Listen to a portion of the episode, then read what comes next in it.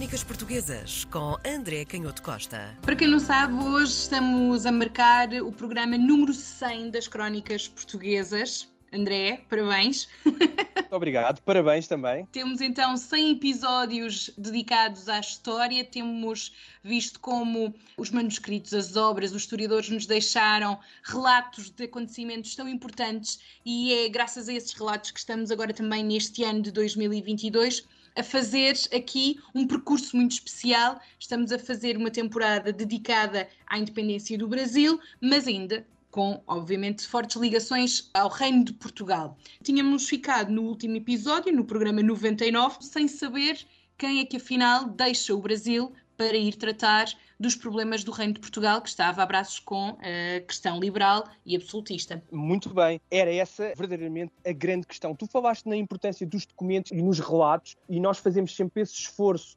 por partir desses documentos, embora muitas das vezes falemos em importantes obras historiográficas, em livros de referência ou em livros de historiadores recentes muito importantes. É o caso de um livro da Maria Del Priori, uma grande historiadora brasileira, que escreveu um livro A Carne e o Sangue, que retrata precisamente este período, mas enfim, falamos também muitas vezes noutros livros, mas uhum. a importância dos documentos é fundamental. E neste início de janeiro de 1821, temos, por exemplo, o discurso que inaugura, ainda na preparação das Cortes Constituintes, que é produzido e impresso em Lisboa, logo nesse ano de 1821, um discurso do arcebispo da Bahia, Dom Frei Vicente da Soldade e Castro, que era um professor de teologia na Universidade de Coimbra. E porquê é que eu falo deste, deste documento? O documento assinala a importância das cortes constituintes numa linguagem muito retórica, muito ornamentada, mas que tem ideias muito importantes, ideias-chave, nomeadamente a centralidade que o Parlamento tinha, que a eleição destes deputados, a decisão dos deputados e o governo que emanava deste Parlamento como um governo executivo capaz de executar a lei, porque a lei não bastava para chegar a bom porto, tendo em conta os objetivos a que a Revolução se propunha, porque é que é sintomático este discurso ser produzido pelo arcebispo da Bahia? Porque estamos a falar de um homem, professor da Faculdade uh, da Universidade de Coimbra, professor de Teologia, estamos a falar de um homem que nunca foi ao Brasil, portanto nunca visitou a sua diocese, o que dá bem nota do problema sobre o qual se estava a trabalhar e sobre o qual evoluía toda esta tensão. Por outro uhum. lado, em São Cristóvão, no Palácio, o Dom Pedro estava cada vez mais envolvido nos acontecimentos do Brasil e, nomeadamente, da cidade do Rio de Janeiro, quando os regimentos eh, claramente queriam jurar a Constituição que iria ser desenhada em Lisboa, queriam a substituição de ministros e, e funcionários e, portanto, começava a cheirar a 1789, o que provocou um grande terror pelo menos segundo a maior parte dos testemunhos, em Dom João VI, com medo de uma revolução, na maior parte da aristocracia, e aqui, de facto, o Dom Pedro começa a desenhar-se como uma figura um bocadinho exótica naquilo que é o contexto histórico das monarquias, porque aparentemente, quem sabe, talvez devido aos seus costumes, também eles um pouco exóticos, ele rapidamente se torna próximo, quase camarada daquilo que são as, estas proclamações de algumas elites jurídicas intelectuais e também das elites militares, que não só viaja rapidamente para a cidade do Rio de Janeiro, eh, fazendo aqueles 9 quilómetros, como depois convence a família real de que é fundamental jurar eh, esse projeto de Constituição. E isso faz com que a população, numa primeira fase, aclame, sem qualquer tipo de hesitação, a família real, Dom João VI, o rei e o seu herdeiro, Dom Pedro.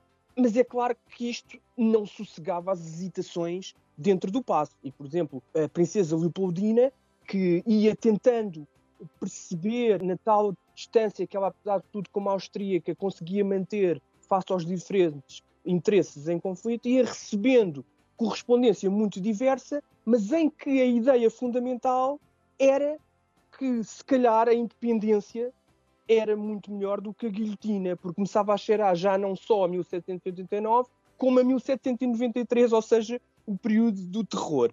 Começava a ser evidente que, para a família real, a independência era, apesar de tudo, uma saída. No meio disto, em 26 de abril, o Dom João VI regressa a Portugal. Portanto, a decisão que é tomada é que é Dom João VI, embora ele eventualmente não estivesse muito interessado nisso, ele gostava muito de viver no Brasil e tinha se integrado de forma extraordinário, ao contrário da rainha, a Carlota Joaquina, e portanto terá sido com alguma má vontade, com alguma relutância que ele regressou a Lisboa. Mas regressou a Lisboa porque a situação de facto era dramática. É claro que isso gera logo ali alguma crítica, porque são 4 mil pessoas que regressam a Lisboa. Isso talvez tenha sido um alívio para a sociedade brasileira, porque há uma grande parte da elite aristocrata que regressa a Lisboa, mas regressa também, ao que parece, com 50 milhões de cruzados. E se nós acreditarmos neste número, é um pouco estranho. Estamos a falar em moeda da época na equivalência aos reis. O cruzado era uma antiga moeda de 1688, o cruzado novo de ouro, que correspondia mais ou menos a 20 mil contos nessa época. Ora, 20 mil contos é uma quantidade astronómica para a uhum. época. Se nós nos lembrarmos que em 1821 há orçamentos, enfim, os orçamentos eram um, um bocadinho caóticos nas finanças portuguesas, e esse também foi um dos motivos da Revolução, porque apesar dos esforços do Marquês de Pombal, tinha sido sempre muito difícil centralizar o sistema fiscal, o sistema de receitas e despesas da coroa, do Estado, mas há eh, relatórios de despesas que apontam em 1821 para despesas totais da coroa na ordem dos 6 mil contos. Se nós formos a 1830, chegamos a ter receitas na ordem dos 11.300 contos. Às vezes custa um bocadinho a acreditar-se como é que o Dom João VI parte para Lisboa com mais de 20 mil contos.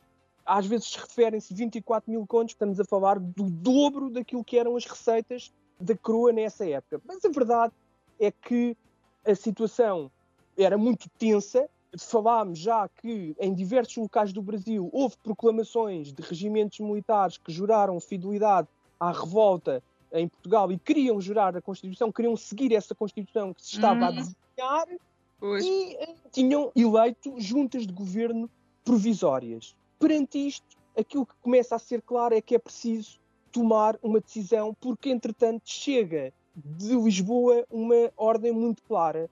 Exigem que Dom Pedro também venha para Lisboa. Começa a ser claro nas discussões das Cortes Constituintes que os deputados em Lisboa não querem só uma nova Constituição e um novo regime, querem também a recolonização do Brasil querem voltar a submeter o Brasil a uma posição de subalternidade face ao governo de Lisboa e, portanto, exigem que o herdeiro regresse imediatamente. E é nessa altura que a princesa Leopoldina vai ganhar um protagonismo enorme. Crónicas Portuguesas com André Canhoto Costa.